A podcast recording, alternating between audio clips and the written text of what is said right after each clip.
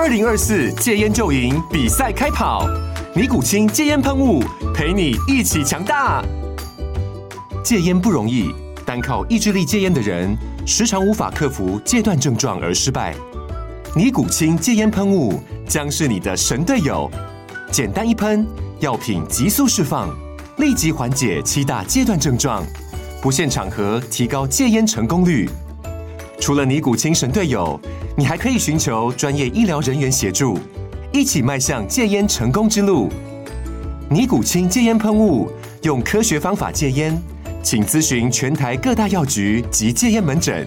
本广告由尼古清戒烟喷雾、卫部药书字第零二七八三五号提供。嘉安嘉护股份有限公司，台北市中山区民生东路三段二号十楼，北市卫药广字第一一三零三零一九零号。尼古清戒烟喷雾，相伴每个新开始。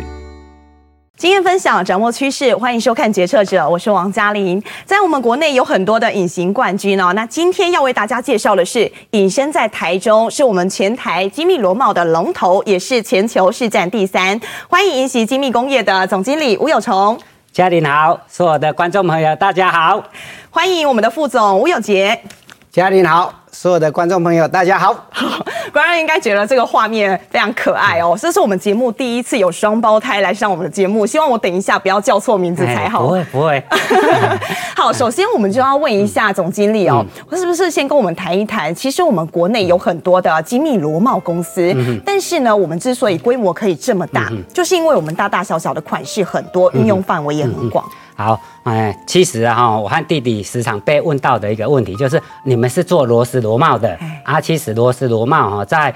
大概一九六一年左右哈，是在我们冈山哦那里很多的螺丝螺帽，嗯啊，所以螺丝螺帽应用的范围当然举凡我们的呃飞机啦、汽车啦、脚踏车那种都会用到所谓的螺丝螺帽。嗯、可是我在这边跟观众朋友们大家再说一遍，我们公司做的是精密双重锁定螺帽，我们是用在工具机里面的重要的零部件在锁固精密轴承的。精密螺帽哦，比较知名的其实就是红海用来生产 Apple 手机的这个工具机里头也有用到。其实，在国内的所有的相关的工具机里面，都需要用我们的螺帽。嗯，哦，不过我们现在也要看到，就是大家比较想知道的是说，我们之所以可以做到这么的大，这么的知名，其实我们的精密度跟很多同业是有很大的差别。对呀，因为一般在国内的。不管是高雄冈山，还是我们中部北部很多做螺丝螺帽，它们的功能大部分都是在做锁固的功能。嗯，但是我们银喜所做的这些螺帽，它除了锁固之外，它更有精度的一个重要性，因为它是在锁轴承。但是如果你的精度不好的话，它的轴承可能就会。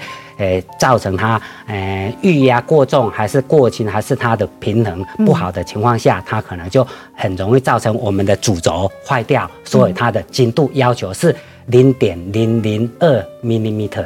零点零零二，这样是多细啊？有比发丝还要细？我们的头发哈，大概是在零点零八 millimeter，所以差了。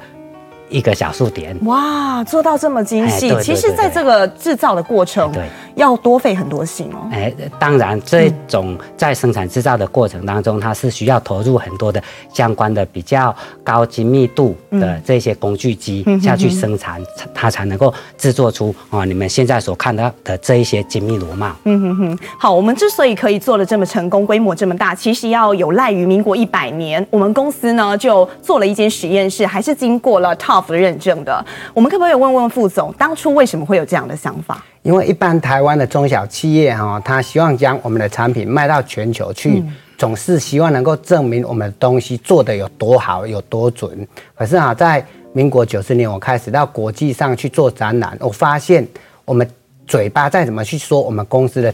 东西有多准，口说无凭，他会觉得我是老王啊，嗯、因为 老王卖瓜自卖自夸，嗯、所以说后来我就跟哥哥讲，成立一间实验室可能要花上一千多万，嗯，可是我们假如有了实验室的话，我们就可以提供一份客观、独立而且怎样一个公正的这样的一个报告，嗯、让我们的国外的客户能够很清楚了解引起对这颗螺帽的品质跟功能的一个要求，因为这份。TUF 的报告，它行走全球一百多个国家，嗯、基本上大部分都承认我们这样的一个报告的一个。现在因为这一份报告的关系啊，我们已经外销到全球多少个国家了？所以说。很多我们台湾的中小企业要外销，尤其是这种高精度的一个工业产品，要行销到全球四十几个国家。嗯、啊，你一定会问小小欧你为什么不是说一百多个国家？嗯、因为我们这个都是主要在生产工具机的国家，它才会用得到我们的螺帽。并不是所有这个国家的产业都会用、啊。非洲也用不到啦，嗯、中南美洲用不到啊，所以它都是欧美先进，像德国啦、日本啦、美国啦、嗯、这些先进的国家。工业化比较高的国家，哇！你看工业化已经超过一百年了，嗯、所以说我们台湾在后期在发展工具机的时候，我们一般都是追随德国跟日本来做这件事情。嗯、所以现在占比最高的是哪一个国家？当然以量来讲哈，嗯、中国大陆的量应该是最大的，嗯、可是以精度跟品质的要求来讲。在德国跟日本相对起来哈，它的要求又特别高。现在其实，在高科技产业，大家不得不面对的是地缘政治这样的问题。当然，一九九九年我们也碰到类似的情况，那个时候很多台湾的制造业他们是大举的西进到中国去。当然。那个时候你们已经做出选择，你们选择要跟留台湾。嗯，不过现在地缘政治变得很多的企业，它都不得不做出一些选择，还有一些改变。我们想问一下有杰，是不是在公司的这个调整步调，地缘政治这件事，你们也得考量进去？当然，以目前在全球自由化的一个贸易，慢慢的转向区域型的这样的一个生产制造。尤其在地缘政治，我的国外客户也面对这个问题。他说：“有杰啊，你不来去德国设厂吗？你不来日本？”可是我跟他讲说，尹喜之所以当初在民国九十几年没有到大陆去，是因为我们要打造一个 MIT 的品牌。最重要，因为当初过去有些人是为了降低成本，是有些人是怎样，为了要。贴近客户，贴近市场。那个时候成本差多少啊？假设留在台湾，跟你去中国。哦，也是啊，讲迄当中哪贵大六个位啊哈，那个员工的薪水可能一个月的薪水可能四百块人民币，五百块人民币。嗯。可是当下我们台湾的基本薪资可能就已经多少一万六、一万七了嘛，差就这，就差很多了。嗯、可是引起一样的，因为我跟哥哥经营公司，觉得赚钱是我们经营公司的责任。可是。一方面，有些公司他喜欢把公司做大，可是我比较期待公司是做强。嗯，所谓的做强，就是说在这个领域里面，大公司跟跟我们没有办法竞争，是小企业跟我们没有办法竞争，而在这个企业里面，这个 label 我们是具有价值，就是客户需要我们，而我们的客我们的产品基本上还不到所谓的管制这一件事情。啊，自己说你有几样把不挤了，安娜还是人那我。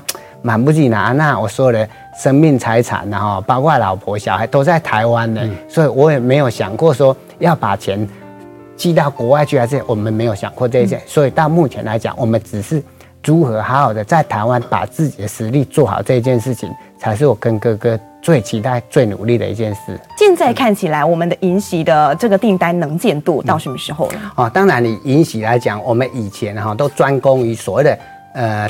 标准的一个螺帽，标准的螺帽，我们的能见度可能就只能够看到一个月、两个月。可是我一银锡目前来讲，我们的订单到明年三四月的一个订单，我们都可以看得到。嗯、哼啊，最大的差别就是说，银锡从专业量化的一个精密螺帽，到现在做少量多样、客制化的一个产品，而这样的一个呃客户的一个需求，都来自全球不同的国家、不同的客户。所以说，我们的客户。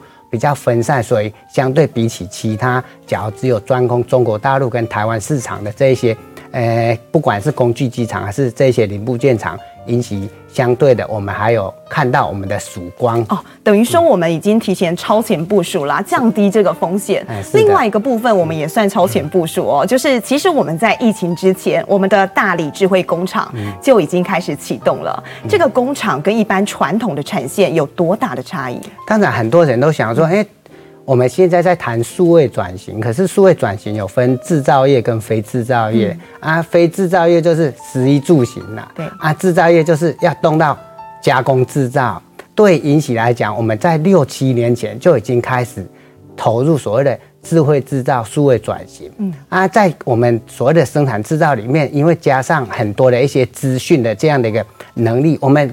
看我们小小一家公司，我们资讯人员有十几位哦。为什么？因为我们从很多的一个专家系统的开发到大数据的分析，嗯、我们在引起这呃的新的一个少人智慧化的工厂。假如有机会啊，家人到我们工厂去看，嗯、你就会看到，除了都是机械手臂之外，最重要是这一些机械手臂，它所有的生产的一个资讯，全部通通透过我们的系统资料收集到我们的一个上位，就不管是我们的 MES ERP 的系统，由他们来安排他的工作要怎么去生产制造。哦所以是一间很聪明的一个工厂。哎、欸，应该说 要看多聪明，假如像我这样，那就很聪明了，很爱开玩笑。不过我们也问一下哥哥哦，嗯、其实啊，银禧已经是一九八九年创立，到现在三十三岁了。但你是公司第三年进来的员工，对对对。当时候你进来的时候，员工其实不多，嗯，有几位？那其实啊哈，很多人都说银喜是我创立的吗？我都跟很多好朋友说，其实银喜啊哈是我们董事长林国华创立的啊。我和弟弟啊哈，当然我们有背景哦，所以当初来到这家公司是因为。我和弟弟故乡在南投鱼池。嗯、我们国中毕业的时候，我们就选择读技职。嗯、为什么？因为我们家境算清寒。嗯、爸爸在我们八岁的时候就过世，所以我们的目标很清楚，我们就是要读技只，要学一技之长。是后来，因为在读张师附工和中区职训，也是现在的所谓的。劳动力发展署中张头分署这样的所谓的专业的技能的一个训练之后，后来当然还是希望能够透过所谓的学理的一个印证，说要补习哦，要考试啊。当初看弟弟就知道他比较聪明，所以弟弟当年度啊哈，在民国八十一年的时候，他考上啊高雄工专，我考上私立的工专，可是因为妈妈她。在所谓的工作过程当中，我们担心他啊工作的负荷哦压力太大，所以我就选择读所谓的夜间部。那、为什么会读勤力工专？是因为我们当时勤益工专是由我们的张敏将军、王国秀女士将这一所学校私立学校哦捐给政府，嗯、所以我们两个人弟弟选择不去念高雄工专来读勤益工专，我选择不念私立的日间部的工专来念。夜间部的勤益工专，所以也因为这样，我们两个人，我当然要找工作，找工作的过程看报纸，就来这家公司。可是我时常觉得，呃，当初其实我觉得我的能力、态度都不错，嗯啊，报纸上面写着啊哈三万五，我想说我的能力很好，态度很好，我想说就填两万七，但是后来给我一万八，所以我进来这家公司的时候是。这家公司是没有任何的制度，嗯，没有任何的呃所谓的品牌，公司的规模大概七位员工，只有七位员工啊！哇，那时候还包含您的夫人？哎，对对对对，哎，我我的夫人应该不能说包含我的夫人，因为我的夫人那时候她年纪啊哈跟我差了五岁，哦，所以她包含是因为她住在公司，所以包含她是。呃，他本身哦，他在读书，我也在读书，所以每天都会看到他很早就要出门读书，然后我都是在诶白天在工作，所以是在公司里面。您在工作的时候，夫人那个时候读的是高中吗？哎，他也是读高职哦，还在读高职高中的阶段。对，所以后来大家比较津津乐道的是。你娶了董事长的独生女，对呀、啊，对，这一段良缘是怎么来？是岳母促成的吗？对啊，因为其实这个过程当中，其实我一直告诉很多的现在的年轻人都告诉他们说，我没有很好的背景，嗯，我也没有很好的学历，但是我有很好的态度，所以也因为。以前在读专科二专的时候要读三年，所以我民国八十一年进到银习，到八十四年这过程当中，我当然那时候努力的工作，白天工作，晚上读书，在这样的呃情况，当然被我岳父和岳母觉得这个年轻人他的态度还不错，啊，所以其实我跟我老婆交往的过程是算是比较特别，因为是我岳母希望我跟我老婆交往，但是我老婆嗯。当初有。交了一位长得比我帅、身高一百八十的男朋友，真的？那您怎么打动他的？呃，其实也没有打动，因为他当初他也是很反弹，为什么妈妈一直要请他跟我交往，我也很反弹。嗯、为什么？因为我觉得门不当户不对，这样的交往过程当中，可能会对我来讲会是一个压力。嗯、但是后来为什么会交往？因为民国八十四年要当兵的时候，想说如果去当兵两年，如果没有交往，到时候他说那就不用回来了。我只好说那就交往看看。啊、哦，当我决定跟我老婆交往的时候，嗯、我刚好当兵服役是在、嗯。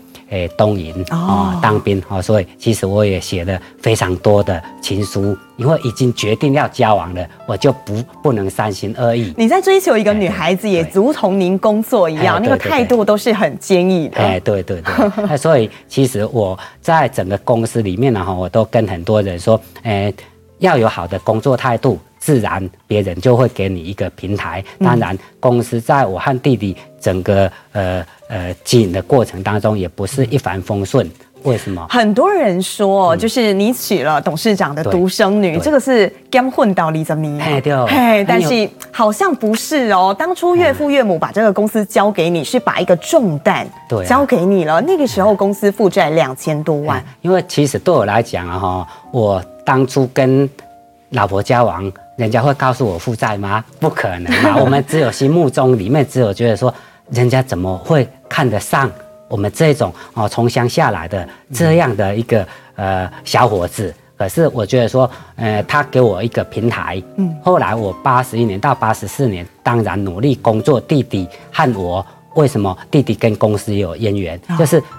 既然薪水比较低，嗯，所以我们董事长就说，不然就来住公司的宿舍，哦，不然你们就直接住在公司里。对啊，不然以前住我还要负责养弟弟呀，是，那我的薪水要让他啊生活费各方面啊，后来来住公司的宿舍，然后少了七千块，但是我不用付房租，这样我觉得心态转了。起初接下公司的时候啊，那个时候跟太太在交往，那公司负债两千多万，您接下来的时候。那个时候心理压力应该也颇大。其实我八十六年退伍，八十七年就结婚了，因为趁热嘛，啊，趁热就结婚了，啊，结婚八十七年哦，当然我结婚，他弟弟也等我结婚之后等了六个月之后，他也结婚了，啊啊，八十八年，呃的一月一号，我们董事长就说啊，既然你们都已经成家了，啊，公司可以交给我们。因为我是学机械，弟弟也是学机械，我们对财务不了解。是，但是那时候他只告诉我说，公司大概负债了两千多万啊，哈啊，那时候你要怎么办？你当时听到的心情是？我听到的时候，没关系，交给我，我们会努力好好的做。嗯、其实内心你们会会想说，跟我想象的怎么不一样？我想说，这是一间公公司，怎么会负债这么多？我们公司旁边的一间透天厝，嘿才两百多万而已。啊，我娶一个某，国负债两千多万啊！嗯、但是用另一个思考，如果他没有给我这样的一个平台的话，嗯、我有机会创业吗？我可能没有创业的一个机会。所以我认为任何事情稍微转个念，嗯，从八十八年啊，让我知道公司有这样的一个负债的一个情况。当然，我就认为说，就要好好的把公司经营好。为什么？因为我们有很好的技术，加上我们在诶。诶，为人处事方面，以前的一个态度能够被别人认同，所以从八十八年公司就开始建立了很多的系统制度。有杰，那个时候您也加入到公司一起来奋斗。嗯、你听到哥哥接下了一间公司负债两千多万，嗯、你有没有想说要怎么样来处理？说真的哈，我那时候我没有想那么多，因为当初只是我们董事长跟我们经理，也是我的岳父跟岳母啊，嗯、因为他当初说宁可变外。惊死啊！我是你起来做儿子，我讲唔好唔好，我做您儿子，我过是您惊死，所以他也认了我老婆当干女儿。所以那时候我们两个一起接公司的时候，我们两个真的哈，我们赤子之心不会去想负债的事情，我们会想说如何从公司从八十八年之后，在我们两个经营之下，能够有不一样的作为，包括当初的一些经营策略、经营方向，也都必须要做一个调整。举个简单的例子，就他他当初想说。有杰，你们两兄弟都要做这颗螺帽了哈，啊，我们可不可以做其他的？他想做什么？他请了博士，而且已经想好，就是要做这根主轴。嗯、哦，他想要做这个轴承，他做主，哎，做这根主轴，不是轴本身。这个一颗脚两千块，这一根那时候当下可能五万块。一想讲哈，这爱做一堆大，我都赚下几，不如这来做做十几做几十几。他的他们的想法，他们觉得说，因为我们呃。董事长他是学技术的，我们也学技术，他觉得做这件事事情一定是对的。嗯可是我当初坚决反对。你会想说，我反对什么东西？对我跟他讲说，现在买我们的螺帽的都是我们的客户，都是在做主轴。是可是啊哈，因为以前啊哈，前一辈他不要铁卡棒啊哈，去国外去登那么这他觉得在台湾啊很多人用，就觉得世界都已经是做满了。他觉得这样看到就是已经是全世界，他他已经极限了，所以他希望能够发展出不同的产品，是让我们的业绩能够成长。所以我当初跟他讲，你给我机会，嗯，我们不要来所谓的做主轴，因为这跟我们的客户竞争，我来开发市场。所以从八十八年我就开始规划要往国外去做一个展览，哦，所以说才会到国外去展览。你还记得你第一次出差吗？嗯，事实上哈，很多人都想说，有姐啊，你们呃公司在这颗螺帽哈，在九十年以前有没有展览过？外公唔办呢，为什么？因为我们董事长对展览行销这件事情，他是没有想那么多的。可是对我来讲，我想说，呃，我要如何能够成为世界级的公司？所以我跟哥哥讲说，虽然哈我能够考上勤力也算不错，可是哈会读会写，可是不太会说。可是当下我还是有那一种勇气啊，就是说，提着卡棒我就准备到欧洲去展览。所以第一次的展览是到欧洲去展览，而到哪一个国家？到法呃到到德国去，到德国去所以到德国去展览，那当中我根本英语没有讲问题，我就想说，因为我我不要开发主轴，我要开发市场、啊对所以我还是很勇敢的到国外去展览。哦对对。那个时候的包包，你到现在都还留着。这个啊我有今天有特别拿过来它 提起跟你了哈。有什么样的故事？唉事实上哈，当业我我明明就比较会念书的人，然后光读书我比过我大搞，可是我的分配叫做行销跟业务，所以说哈，当我决定要当业务的时候，我就买了一个包包，所以买了一个包包，里面要放行路，当然当下要把这些罗帽放在里面，都要装进都要放。。可是哈，当我第一次踏上嗯那个啊机场要去欧洲的时候，心里还蛮坎坷的。为什么？因为我怕万一到国外回不来怎么办呢？啊，为什么？因为不太会讲英文嘛，也不太听得懂。可是从那一次之后，我回来我就发现说，世界真的好大，绝对不是像，因为我们是一个岛国，台湾的市场就这么大而已。如何能够将我们的产品能够推广到全球这件事情就很重要，所以。从那时候我就带着这个，不管是国内的客户还是国外的客户，我总是带着我的卡棒，然后哎，人人讲台湾人哦，卡挂卡卡棒过来在到国外去展览，我当下也是这种感觉，里面放着我的所有要跟客户介绍的，包括我的护照，全部都在里面。对你来说，那是你一个精神的支柱啦，它当然陪着你一路支撑你。其实也是因为出差哦，让你了解到语言是很重要的。到后来我们银习呢，一直以来你都有请日文老师、英文老师来帮，包含两位在内，还有所有的员工上课。当然，当然，因为很多人都想说，台湾的中小企业制造能力真的很强，可是以前哈，可能都必须要透过贸易商嘛，贸易商他有语言能力，可是哈，制造商他因为没有语言能力，他没有办法直接跟客户去做一个沟通。对所以说，当我到国外去的时候，我发现，人家讲的呀哈，到底是我们不会说，还是人家说的不好？所以我回来之后，我发现语言它真的需要一个环境，而这个环境，除非你到国外去，你才会有感受。是因为你没有到国外，你不知道英文到底要拿来干嘛的。当初只觉得成绩考得好就好了，可是当回来之后，我跟哥哥讲说，语言具，假如你具备的话，具有移动性，是而且你可以吸收更多的这样的一个新的技术跟知识。所以说，我们公司为什么要上日文课跟英文课？上日文课跟英文课也是给他们一个平台。やばい外せないどうしよう。すまないお前。何やってんだよ。そんな简単なのに。轴服などあれ高いよ。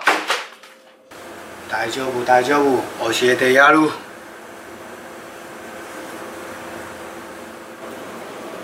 おお見て。取れたよ。うんまあいいですね。日本語の授業に行こう。银喜还拍了日文的情境剧。哎、嗯，你们不仅日文讲得很好，演技也很好呢。林刚是不是来宾戏？哈，现在配点应该应该讲哦，我们 很很很多人很难想象，我跟哥哥经营公司跟一般的企业主不一样，嗯、我们希望打造一个平台，让年轻人在这个平台上面去发挥。嗯，一样的就是说。银喜，我们包括我们所有的尾牙各方面全部都自己筹办，嗯、所以说我们每天早上七点四十要做早操，早操完之后要讲教英文，而且来来叫你出来外面讲话讲两分钟，给你一百块哦，换算时薪三千块，让他上台讲话还有薪水可以领啊，嗯、那叫奖金，嗯、因为非上班时间上来哈，说两分钟讲一百块，那一个小时三千的，我说。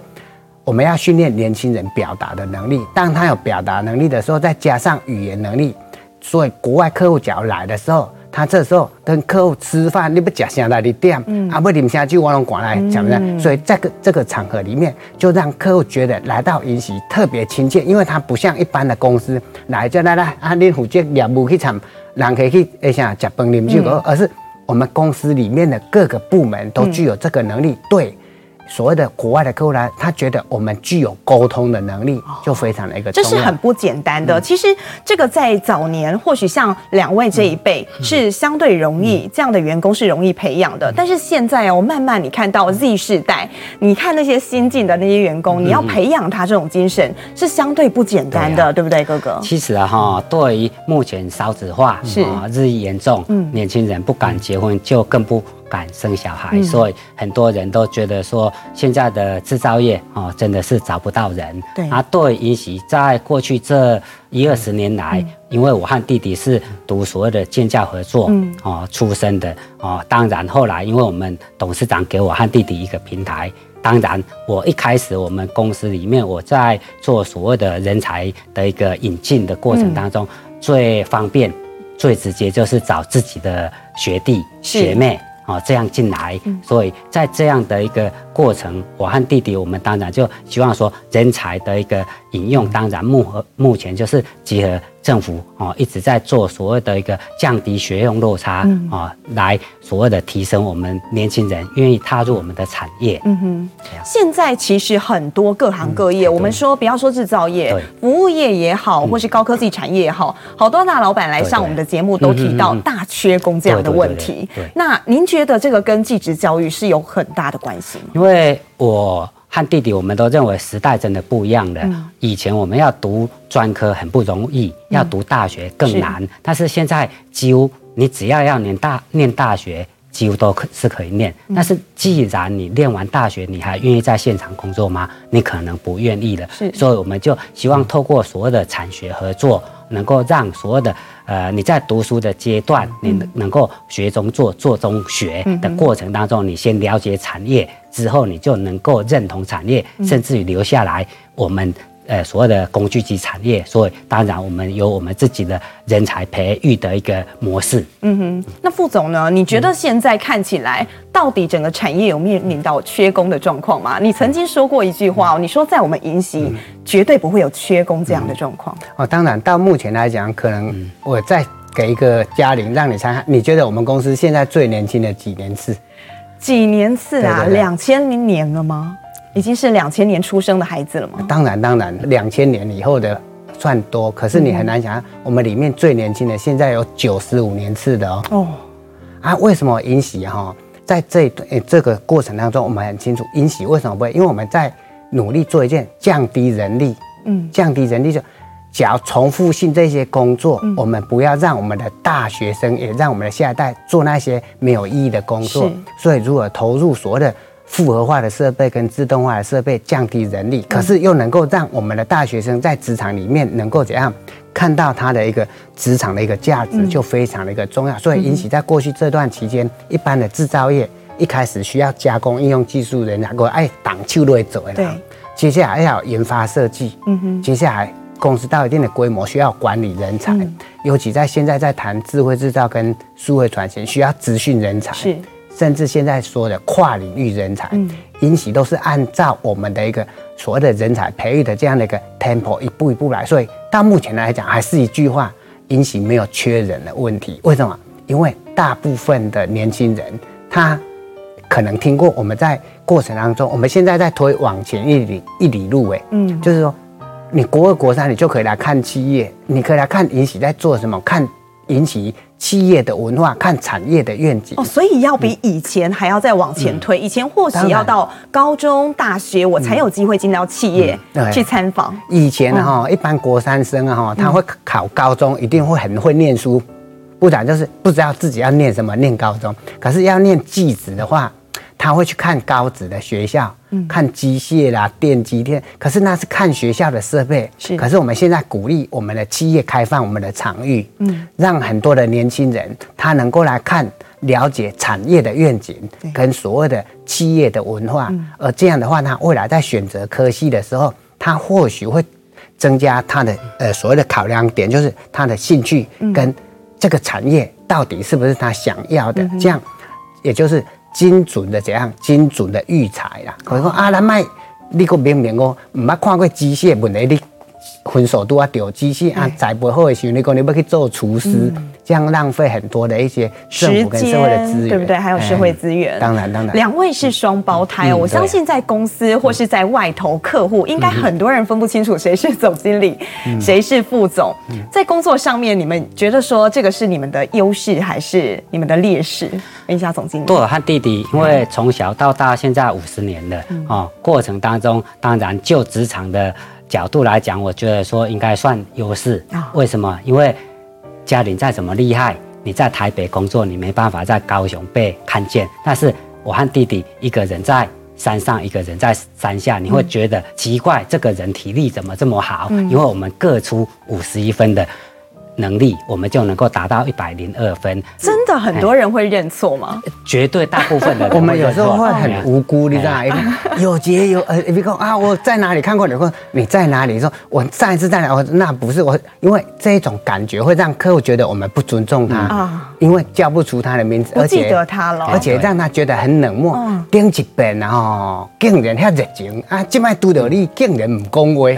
你想想看，很多不知道的这些朋友，他会觉得你。我们两兄弟啊，不知道我们是双胞胎之前，他只要第一次看到的话，他都会很惊讶，怎么跟之前的感觉完全不一样？所以我们要花时间去解释。所以后来我和弟弟啊，哈，其实很多人都说要怎么辨别我们，呃，我都告诉他们说很好记，有一颗痣的是哥哥。没有痣的是弟弟，我也是这样子分析两位。但其实双胞胎有工作起来应该也有很多优势哦。对呀，嘿，两位是互相的帮衬。哎，对，嗯，因为我和弟弟，我们两个人，呃，读书阶段在一起，是目前工作也在一起，生活也在一起，所以我们百分之七八十的理念是相同的。对，而且我们每天都是五点多起来，六点二十六点三十就在公司的，所以。在职场里面，毕竟我还是认为说，一个人的时间就是二十四小时每天，所以我们两个人可以分工合作。所以在整个公司经营的过程当中，弟弟比较外向一点，我比较内向一点，所以通常我都说他主外，我主内。哎，但是现阶段。其实公司已经到达一定的规模和一定的制度，其实里面都有很多的干部哦在做所谓的部门里面的工作的执行。所以，我和弟弟两位，当然现阶段比较有时间，是会希望能够呃多一些社会的回馈啊，所以会到一些学校啦，还是配合一些所谓的企业的参访，让他们能够了解呃产业的发展。所以，我和弟弟两个人，我觉得说。呃，一加一，嗯，绝对不是等于二，一加一大于二。一起工作，一起生活了这么多个年头，嗯嗯、弟弟有没有一些话想对哥哥说的？嗯，嗯呃、很多哈，很很多，像从小到大，人家都说以后当你念书的时候会分开，当你就业会分开，当你结婚会分开。可是因为从小到大，哥哥有哥哥的胸襟跟包容，我有的聪明跟才智，嗯、可是两个加起来的话，就会让我们感受。我跟哥哥讲，身体爱够啊好啊，因为以身体够啊好，我少出一半的力量。相对的，我自己怎样也会把身体顾好，让哥哥他也不用负担所有的这这么大的一个，因为我们要经营一家将近两百位员工的这样的一个呃企业，而且我们两兄弟在一起，最大的好处就是哥哥可以扮白脸，我扮扮黑脸，哥哥也可以感性诉说，我可以理性要求。所以这是两个最大的不一样的地方。哦，不过在接下来，我们银锡还有很多个年头要好好来奋斗。对对，在未来十年，总经理有没有什么样的愿景？其实啊，我和弟弟我们一直在审视哦，过去这三十几年来，我们很幸运的，早期别人看不起这一颗精密螺帽，但是我们默默的把它努力做好。让它成为一个所谓被世界工具机场肯定的一个产品。当然，我们也认为，因为产业在转变，我们不能未来的十年、二十年还是靠这一颗精密螺帽，所以我们就必须要透过数位转型、智慧制造来做所谓的精密零件。所以，我和弟弟我们两个人共同许下啊，未来的十年、未来的二十年，我们希望能够银锡成为全球可信赖的精密零部件的合作。最佳伙伴，OK，这可能对很多人会觉得说，为什么会这样的一个思考？因为我们认为说，银锡假以时日，我们要成为工具机的台积电。现在讲好像觉得好像哦天方夜谭，但是三十年前别人呢？